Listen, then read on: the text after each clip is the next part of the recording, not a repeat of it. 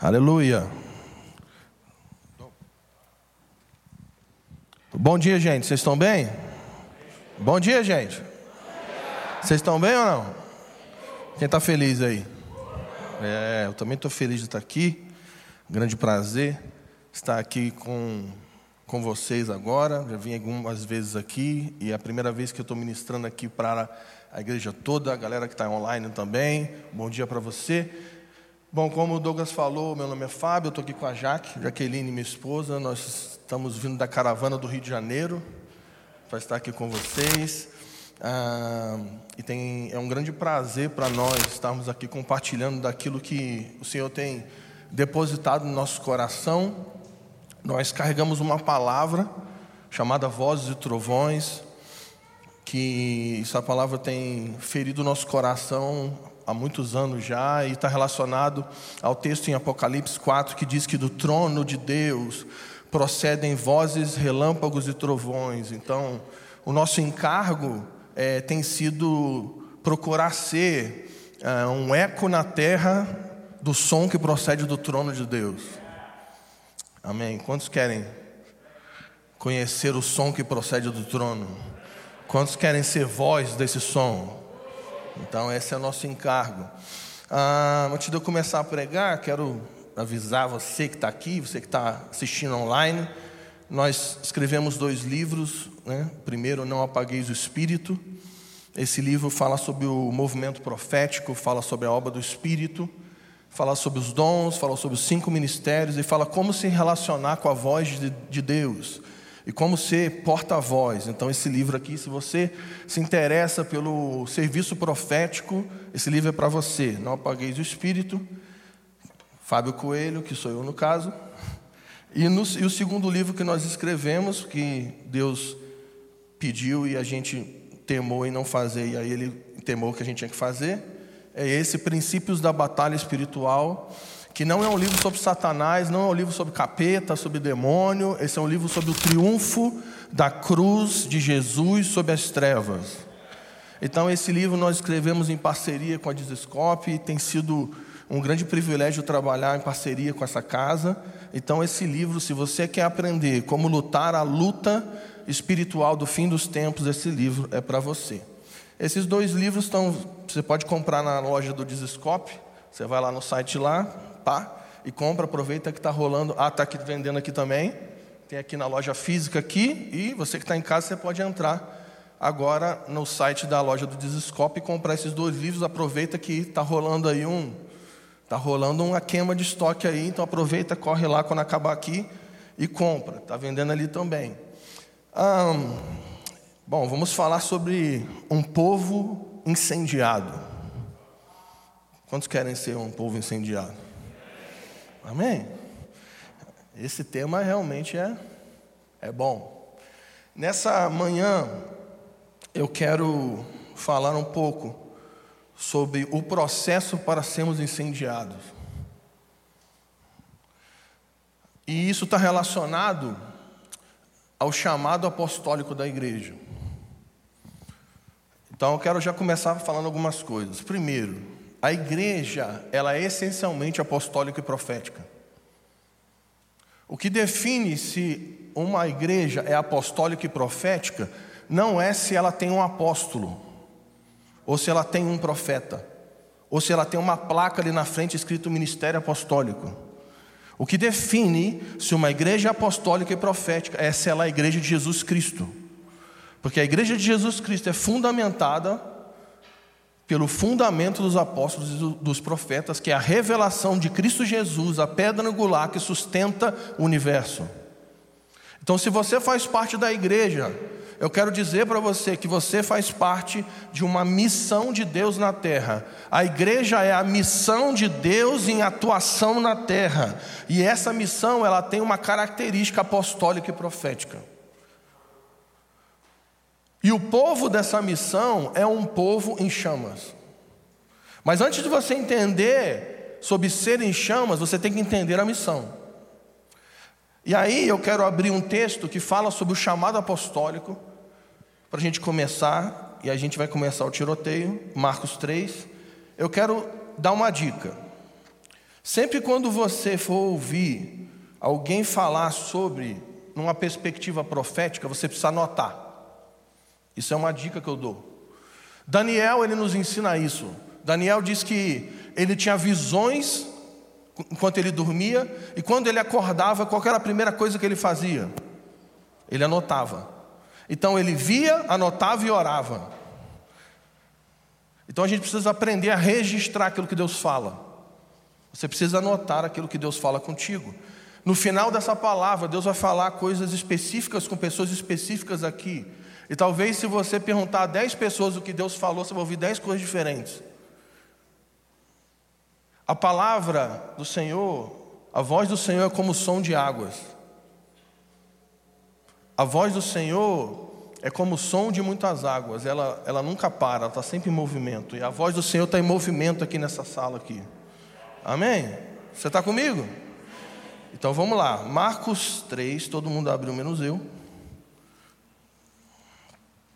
Marcos capítulo 3, versículo 13. Vai falar sobre o chamado dos apóstolos de Jesus. Diz assim: Depois Jesus subiu a um monte e chamou os que ele mesmo quis e foram até ele. Repita comigo: Jesus chamou. Então aqui vamos ficar um pouco aqui no chamado. Deixa eu fazer uma pergunta para você. Vou fazer uma pergunta, você responde para você mesmo. Qual é o teu chamado? Hã? O problema dessa, dessa pergunta é que, dentro do conceito evangélico, chamado está sempre relacionado a algo operacional. Você já reparou que você, quando eu pergunto assim, qual é o teu chamado? Geralmente a pessoa vai falar assim: o meu chamado é dançar. O meu chamado é cantar. O meu chamado é dar aula para crianças. O meu chamado é pregar. Dentro de um conceito evangélico, chamado sempre está relacionado a aquilo que eu faço.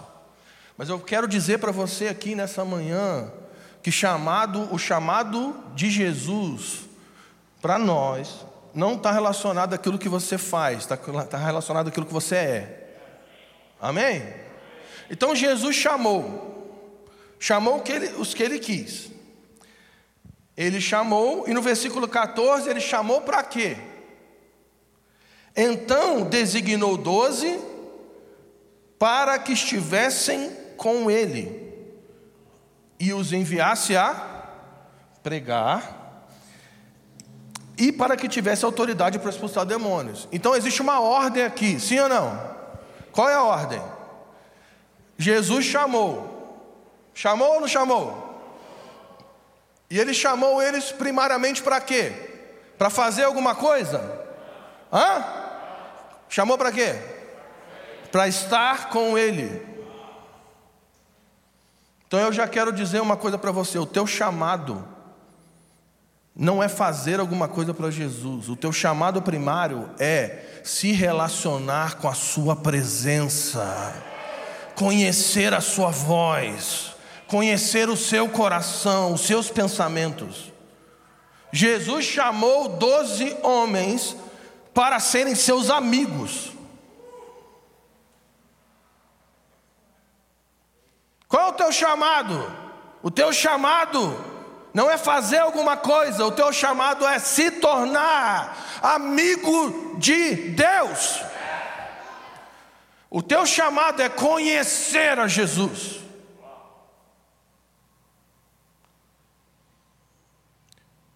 A missão da igreja apostólica.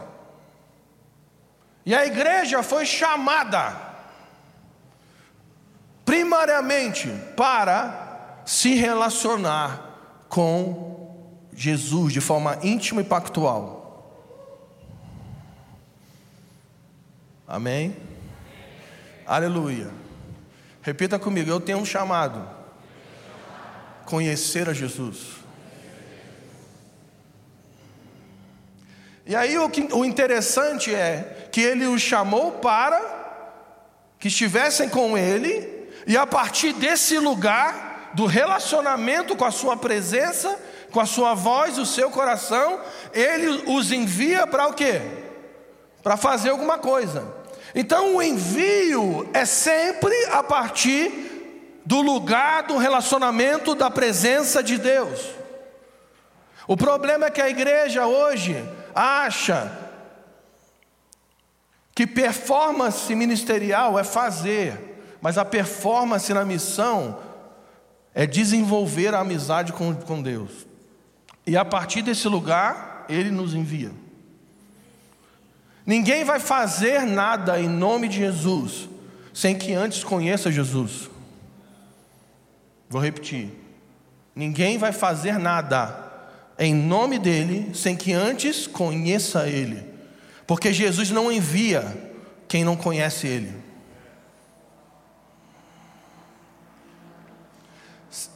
Uma vez Jesus disse que no dia do Senhor, quando o filho do homem vier para reinar sobre a terra, alguns vão chegar para ele e vão falar: Nós curamos em seu nome,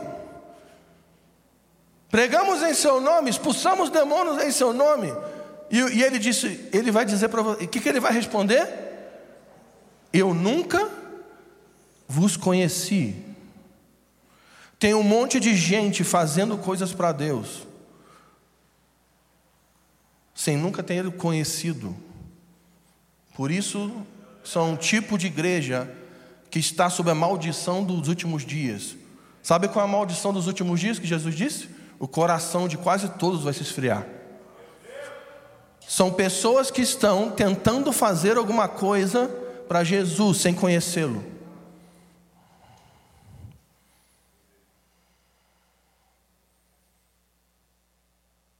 O nosso chamado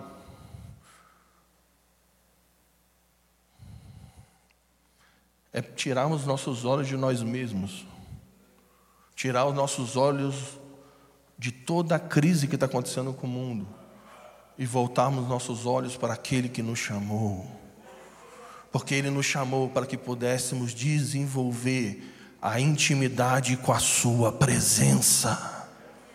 Quantos querem a presença de Jesus aqui? Quantos querem a presença? Tu sabe por que, que a igreja evangélica é mestre em fazer culto sem Jesus? Sem a presença de Jesus?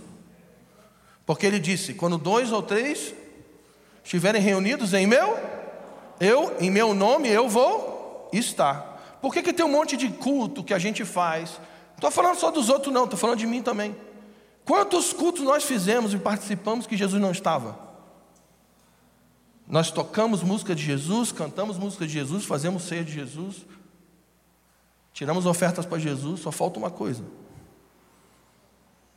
a Sua presença. Porque nós estamos fazendo coisas em nosso nome, porque tem dois problemas hoje na igreja.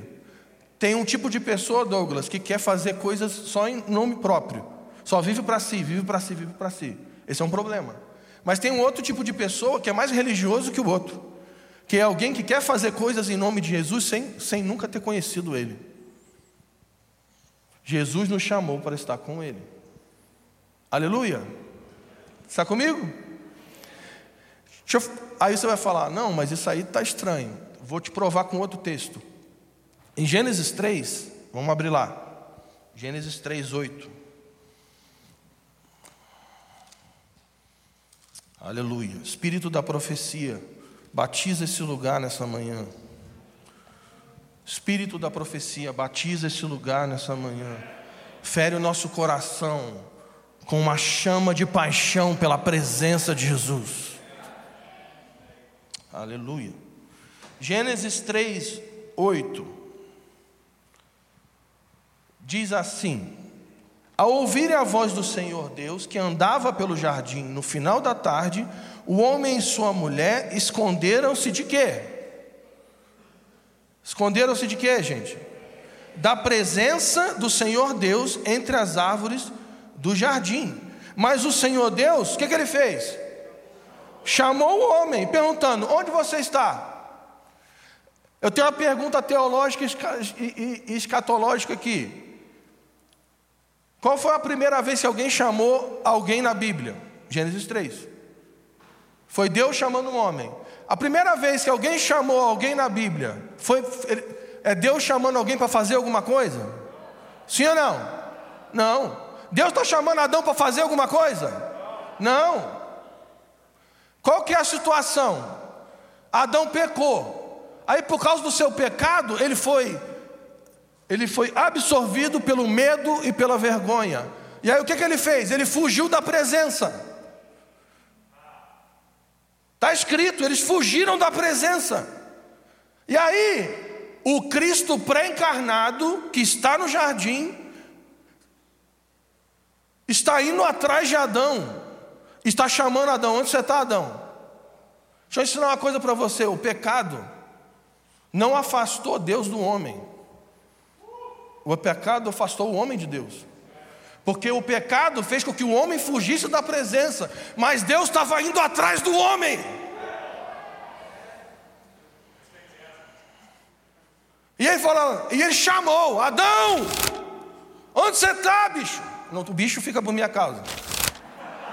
Eu sou carioca, né? nem sou carioca. Eu nasci em Santa Catarina, morei no Espírito Santo, morei em Minas, moro no Rio, já estamos mudando de novo. Tá? Minha vida é uma doideira. Então, Deus chamou. Agora eu tenho uma pergunta escatológica mais, mais complicada. Deus é onisciente? Sim ou não? Deus é onipresente? Deus sabia que Adão estava escondido entre as árvores do jardim? Sim ou não? Sim, mas o chamado de Deus não está relacionado à posição geográfica de Adão. Ele não está dizendo onde você está, sei onde você está. O chamado de Deus está relacionado à posição espiritual de Adão. Porque Efésios capítulo 1 diz que Deus nos elegeu em Cristo Jesus, antes da fundação do mundo, para sermos santos e irrepreensíveis diante dEle. Qual é a nossa posição em Deus? Estar diante dEle. Deus nos criou, Deus nos elegeu, desde antes da fundação do mundo, para que estivéssemos diante da Sua presença. O homem foi criado para estar na presença de Jesus.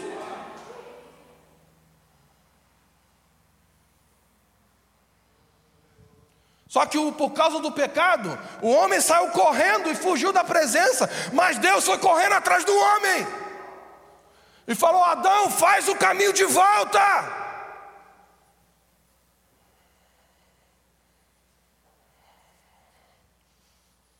E por causa do medo, o homem foge. Agora, qual foi a tática de Deus para cobrir o medo e a vergonha de Adão? Quem lembra?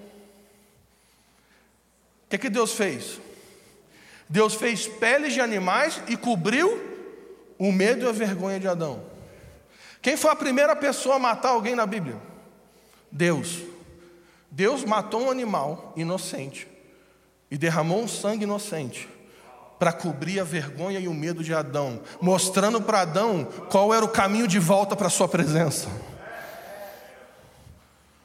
Quando Deus mata aquele animal no jardim, Ele está dizendo, o próprio Cristo está dizendo: Eu vou encarnar, e eu vou me entregar, e eu vou derramar meu sangue, e eu vou fazer o caminho de volta, e você vai voltar para a minha presença. Quem está comigo aqui?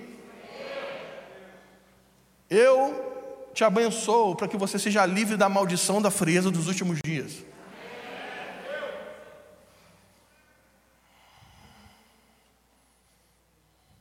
Deus chamou o homem.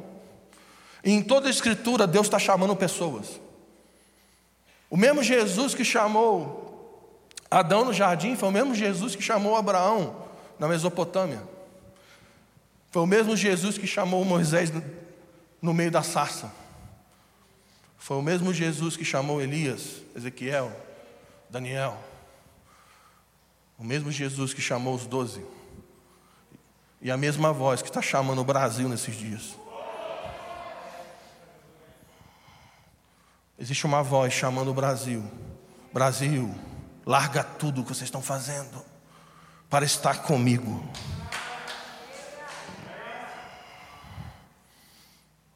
Aleluia. Amém? Então, terminando a introdução dessa palavra, vamos para a palavra. Em João 5, vamos ver um personagem chamado João Batista. Eu amei que vocês cantaram essa música aqui, do meu amigo Zeri, que fala sobre João Batista. Ele disse: Importa que, que, que, você, que ele cresça e que eu diminua. Uau, maravilhoso. Então, olha que doido. Em João 5, o próprio Jesus, a mesma voz que chamou o homem no jardim, está dando testemunho de João Batista. Então, olha só, não é João Batista que está falando dele mesmo, não. É Jesus que está dando testemunho de João. Em João 5,35, olha o que Jesus fala sobre João Batista. Diz assim: Ele, João 5,35, ele era a lâmpada que ardia iluminava. E vós quisestes por algum tempo alegrar-vos na sua luz. O que Jesus disse sobre João? João era uma lâmpada que queimava iluminava. João era um homem que queimava. A frieza dos seus dias não dominou a sua mente, o seu coração, porque João era um homem que queimava. E não só queimava, ele queimava e irradiava luz. Mas a luz de João não era dele. Ele era um espelho, assim como Paulo vai dizer lá em 2 Coríntios, que nós somos transformados de glória em glória, como um espelho da luz da face da glória de Cristo. Agora, qual que é o processo de João para se tornar alguém que queimava e iluminava?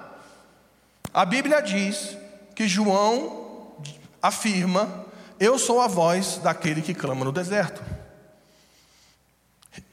O que que João, qual que era a tarefa de João? Ser a voz daquele que clamava no deserto. Aleluia. Então deixa eu fazer mais uma pergunta, que eu sou um cara de perguntas, faço perguntas. Faço perguntas para Deus, faço pergunta para a igreja, faço pergunta para minha mulher. Não necessariamente nessa ordem. Eu tenho uma pergunta. Se João era a voz daquele que clamava no deserto, quem estava clamando no deserto? Hã? Vamos de novo. Se João era a voz daquele que clamava no deserto, quem estava clamando no deserto? Deus.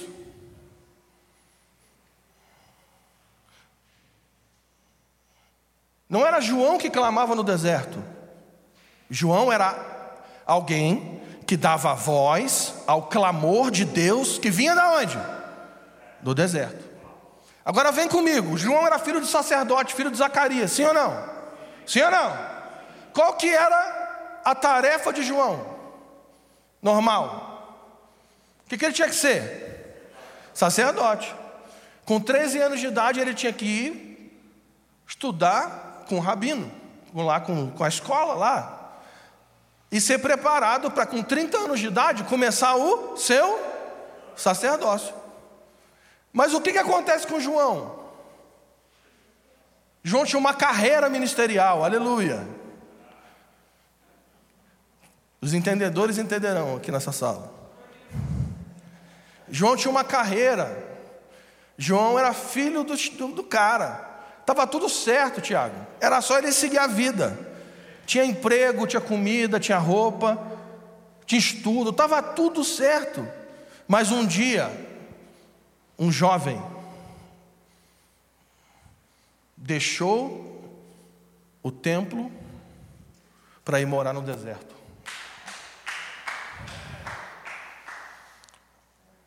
A pergunta é: por que, que ele saiu do conforto da sua vida para ir, ir morar no deserto? porque ele ouviu a voz chamando ele para o deserto. Aleluia. Então João vai para o deserto atrás da voz, porque ele ouviu o chamado. E ele abandonou tudo para se vestir de Elias, de roupa de pele de animal, comer gafanhoto. E ele fica muitos anos anônimo no deserto, apenas se relacionando com a voz de Deus.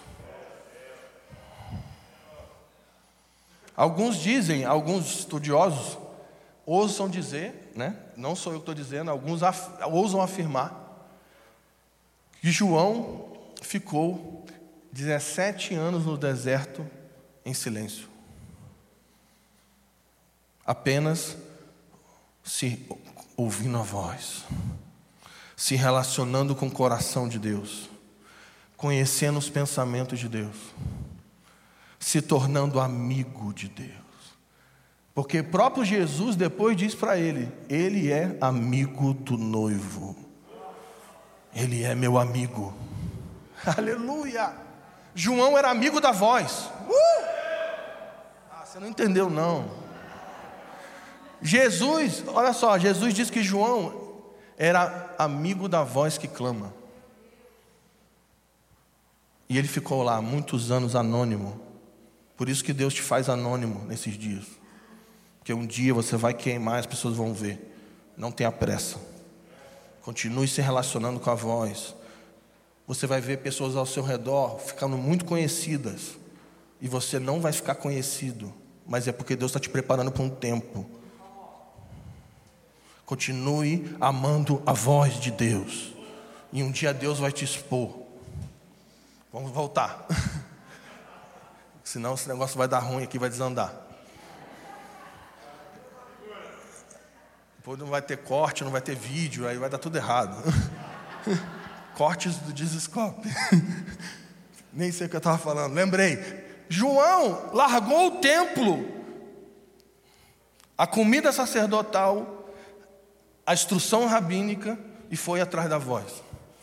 E ficou anos apenas desenvolvendo e zelando a sua amizade com Deus. Aí um dia, um dia, aleluia. João se relacionou tanto com aquele que queima, aquele que é fogo consumidor, que um dia a luz da glória do fogo consumidor começou a resplandecer em João. E aí as pessoas começaram a sair da cidade para ir para o deserto, para ouvir as palavras daquele que era a voz daquele que clamava no deserto. Você sabe o que as pessoas queriam? As pessoas não foram atrás da beleza de João, nem das eloquências de João. Sabe por que as pessoas largaram tudo para ir ver João? Porque quando eles olhavam para João, eles viam o reflexo da glória de Deus.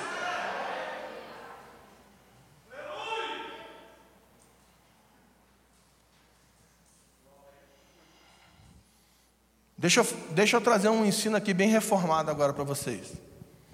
Preparem-se. Deus, Hebreus 12 diz que Deus é fogo consumidor. Você pode dizer isso? Deus é fogo consumidor. Então, concluímos que se Deus é fogo consumidor, tudo que está diante do trono queima. Vou repetir. Deus é fogo consumidor. Literalmente. Isso não é simbólico. Se Deus é um fogo que consome tudo que está em volta, tudo que está diante do trono queima. E eu posso provar. Vou provar agora, biblicamente. Primeiro, Ezequiel capítulo 1 diz que o trono de Deus é um trono em chamas. Daniel capítulo 7 diz que do trono de Deus flui um rio de fogo. Aleluia, terra. Aqui você não entende essa expressão de terra, manto, não, né? É só no rio.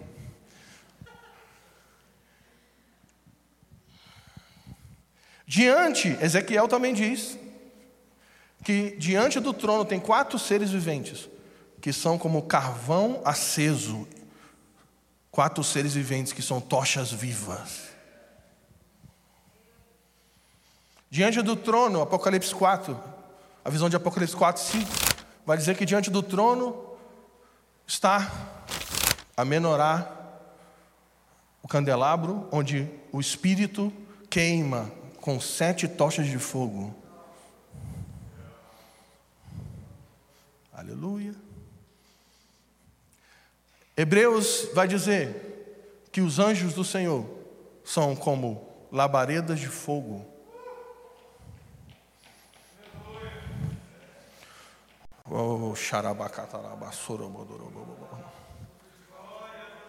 Ezequiel vai dizer que no, na sala do trono existe uma tempestade de fogo, vozes e relâmpagos.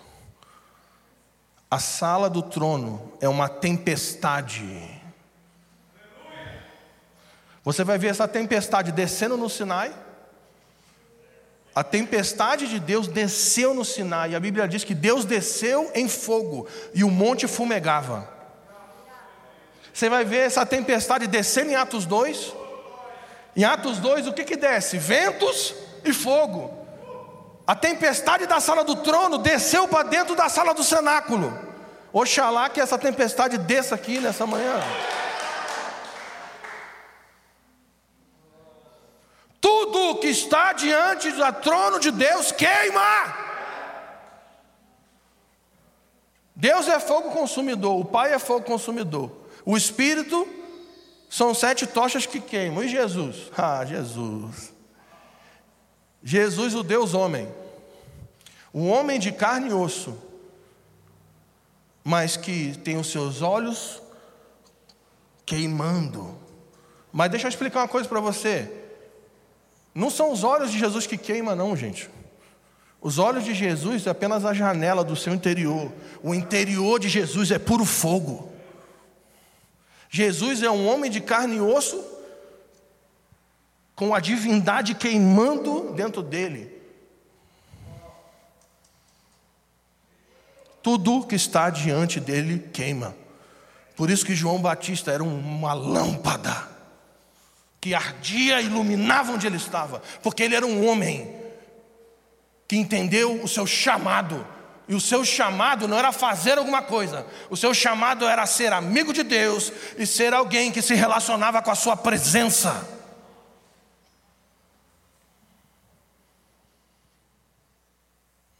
E aqui eu vou polemizar, só um pouquinho. Ezequiel 28 diz que no jardim de Deus, no jardim do Éden, haviam pedras afogueadas. E a gente passa por esse texto e lê assim como se fosse, é, passou, pedras afogueadas. Por que que o jardim do Éden tinha as pedras pegando fogo? Porque sempre o Deus consumidor passava naquele lugar para se encontrar com o homem, para revelar a sua presença. Aleluia. Agora vamos agora, vamos mais fundo. Pensa comigo, se João, que se relacionou com a voz, era uma lâmpada que queimava e iluminava. E se Moisés, que ficou alguns dias no Sinai, diante da glória de Deus, e desceu com, seu, com, com, com seu corpo brilhando, como é que era Adão, gente? Como é que você acha que era Adão? Adão era um ser, um homem, em chamas.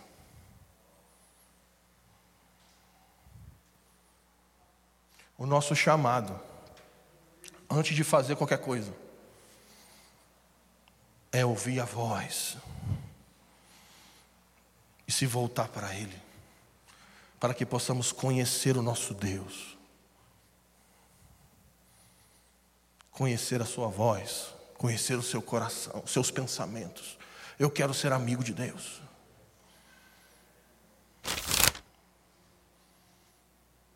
Em 1994, agora eu vim de velho. Eu lembro, eu tinha, tinha, em 1995, eu tinha 15 anos de idade. Eu estava na sala da minha casa. E naquela época tinha fita cassete. A maioria que não sabe o que é isso. A fita cassete vinha do net, vinha do vinha da locadora que é o Netflix de hoje. E aí tinha uma fita cassete do Ademar de Campos. E eu botei, era de madrugada, e ele cantou uma música que dizia: Não existe nada melhor do que ser amigo de Deus.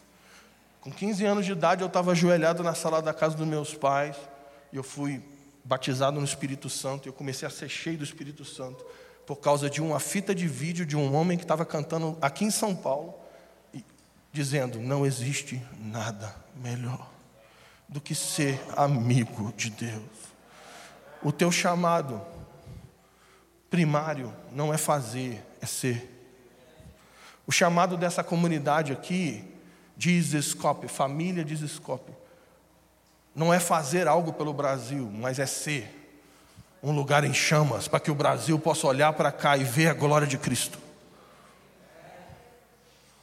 Você que está assistindo aonde você estiver, eu quero te dizer que o teu chamado não é ministério de dança, ministério de casais, ministério de criança, ministério. O teu chamado não é ir para a Índia, não é ir para, sei lá, Eslovênia. O teu chamado primário é estar com Jesus. Porque aqueles que estão com Ele queimam.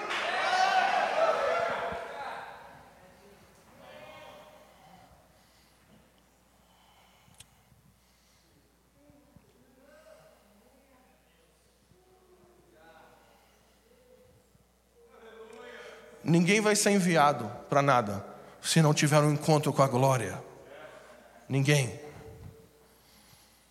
Os doze tiveram um encontro com a glória. João disse: Vimos a sua glória, porque ele tabernaculou em nosso meio. Hebreus 3 vai dizer que Moisés é o tipo do ministério apostólico no primeiro pacto. E vai dizer que se Moisés é o tipo do ministério apostólico na primeira aliança, vai nos ensinar que Moisés não foi enviado para fazer nada, antes que ele teve um encontro com a glória de Deus. Hebreus 11 diz que Moisés viu o Deus invisível. Aí a pergunta é: como é que faz para ver um Deus invisível? O escritor de Hebreus ele, ele, ele, ele, joga as coisas e não explica. Por isso que não é Paulo, não pode ser Paulo. Pô, Paulo explicava tudo, pô. O escritor de Hebreus joga um negócio assim, vai embora, se passando. Falei, caraca, explica aí, bicho. Diz que Moisés viu aquele que era invisível. Como é que faz para ver um Deus que é invisível? É simples, Paulo explica.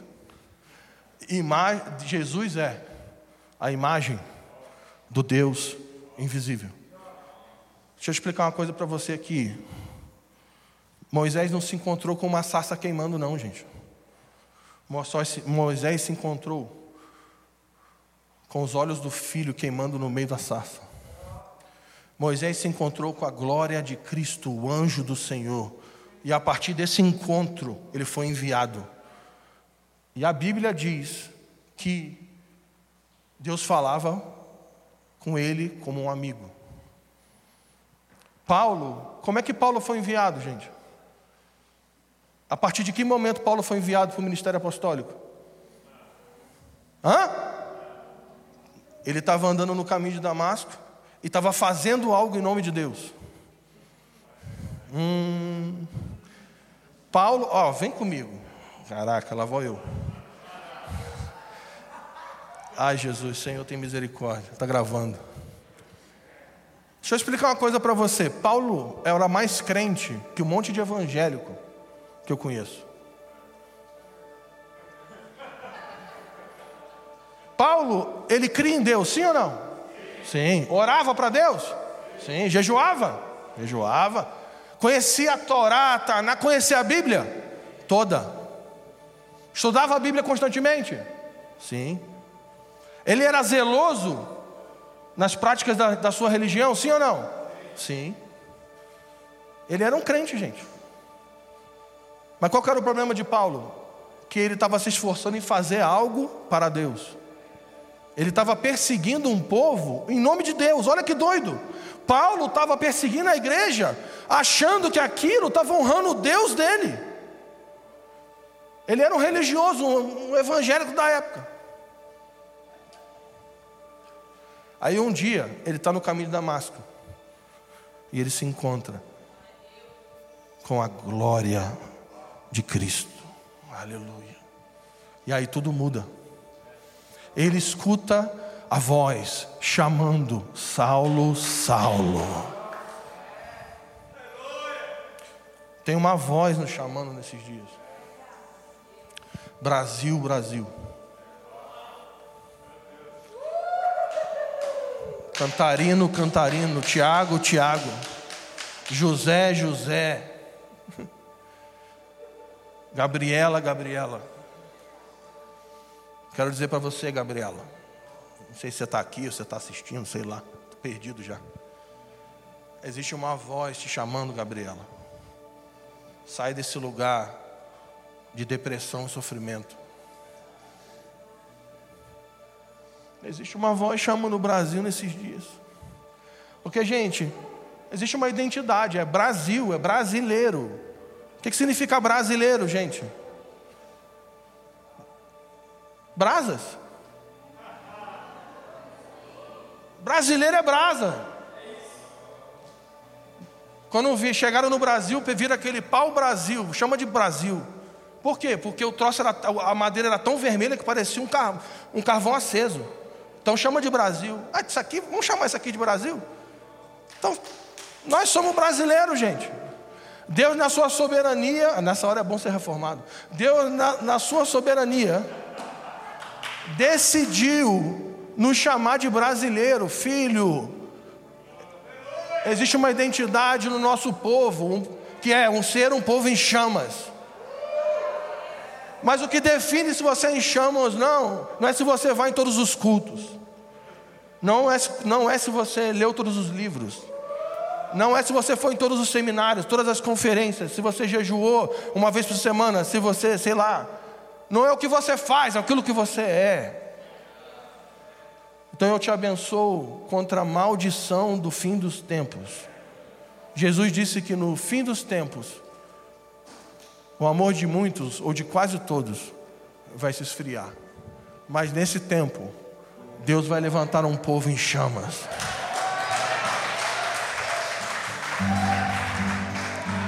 Um povo que vai conhecer o seu chamado, quer estar com Jesus, aleluia, quer estar na Sua presença, quer conhecer os seus pensamentos e o seu coração. porque os pensamentos do Senhor são maiores do que os nossos, e os desígnios do coração de Deus são superiores do que os nossos.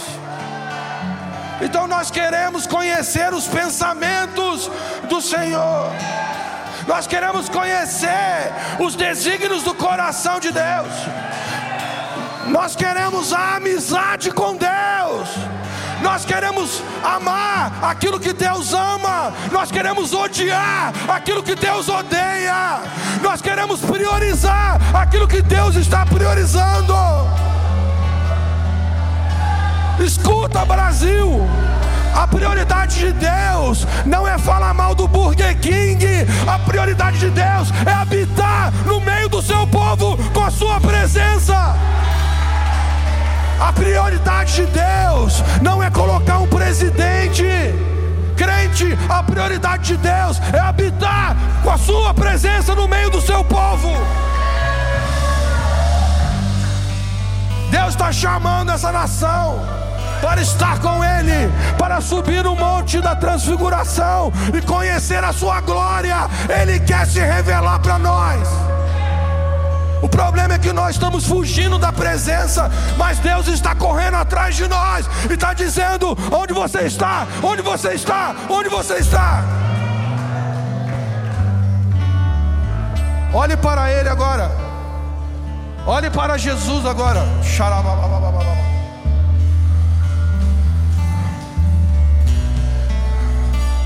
Se você quiser ficar em pé, se você quiser ficar sentado, se você quiser se ajoelhar, se você quiser deitar no chão, se você quiser correr, faz o que você quiser, mas olhe para Ele agora.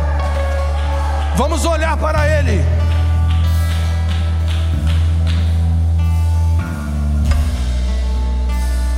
Olhe para Jesus, olhe para Ele. Nós queremos te conhecer, Jesus. Nós tiramos nossos olhos de nós mesmos. Nós tiramos os nossos olhos da crise desse mundo. Nós voltamos os nossos olhos para você nessa manhã. Senhor, nós queremos entrar dentro da Sua tempestade. Nós queremos entrar dentro da Sua tempestade. Nós queremos perseguir o som da Sua voz. Nós queremos conhecer as batidas do Seu coração. Senhor, assim como você se revelou para Moisés na sarça, se revela a nós nesses dias. Assim como você encontrou Saulo no caminho de Damasco, Encontra-nos com a sua luz nesses dias. Arranca as escamas dos nossos olhos, Senhor. Arranca o véu dos nossos corações. Nós queremos te ver, nós queremos te contemplar, nós queremos ver a tua glória. Nós queremos tirar os nossos olhos do mundo e voltar os olhos para Jesus, porque todos aqueles que voltam os seus olhos para Jesus são iluminados, são iluminados. Olhem para ele e sejam iluminados nessa manhã. Olhe para Jesus e seja iluminado. Vem Espírito Santo, vem como fogo e fere o nosso coração, fere o nosso coração com uma ferida de paixão por Jesus, fere o nosso coração com uma ferida de paixão pela Sua presença.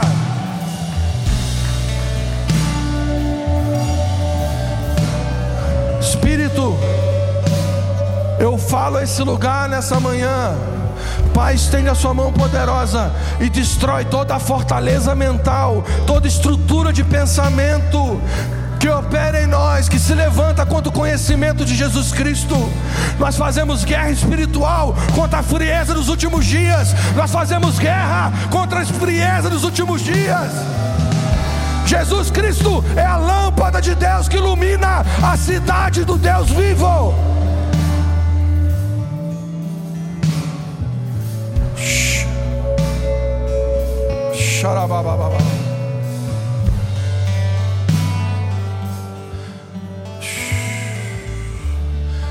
Eu queria que você ficasse de pé agora, por favor.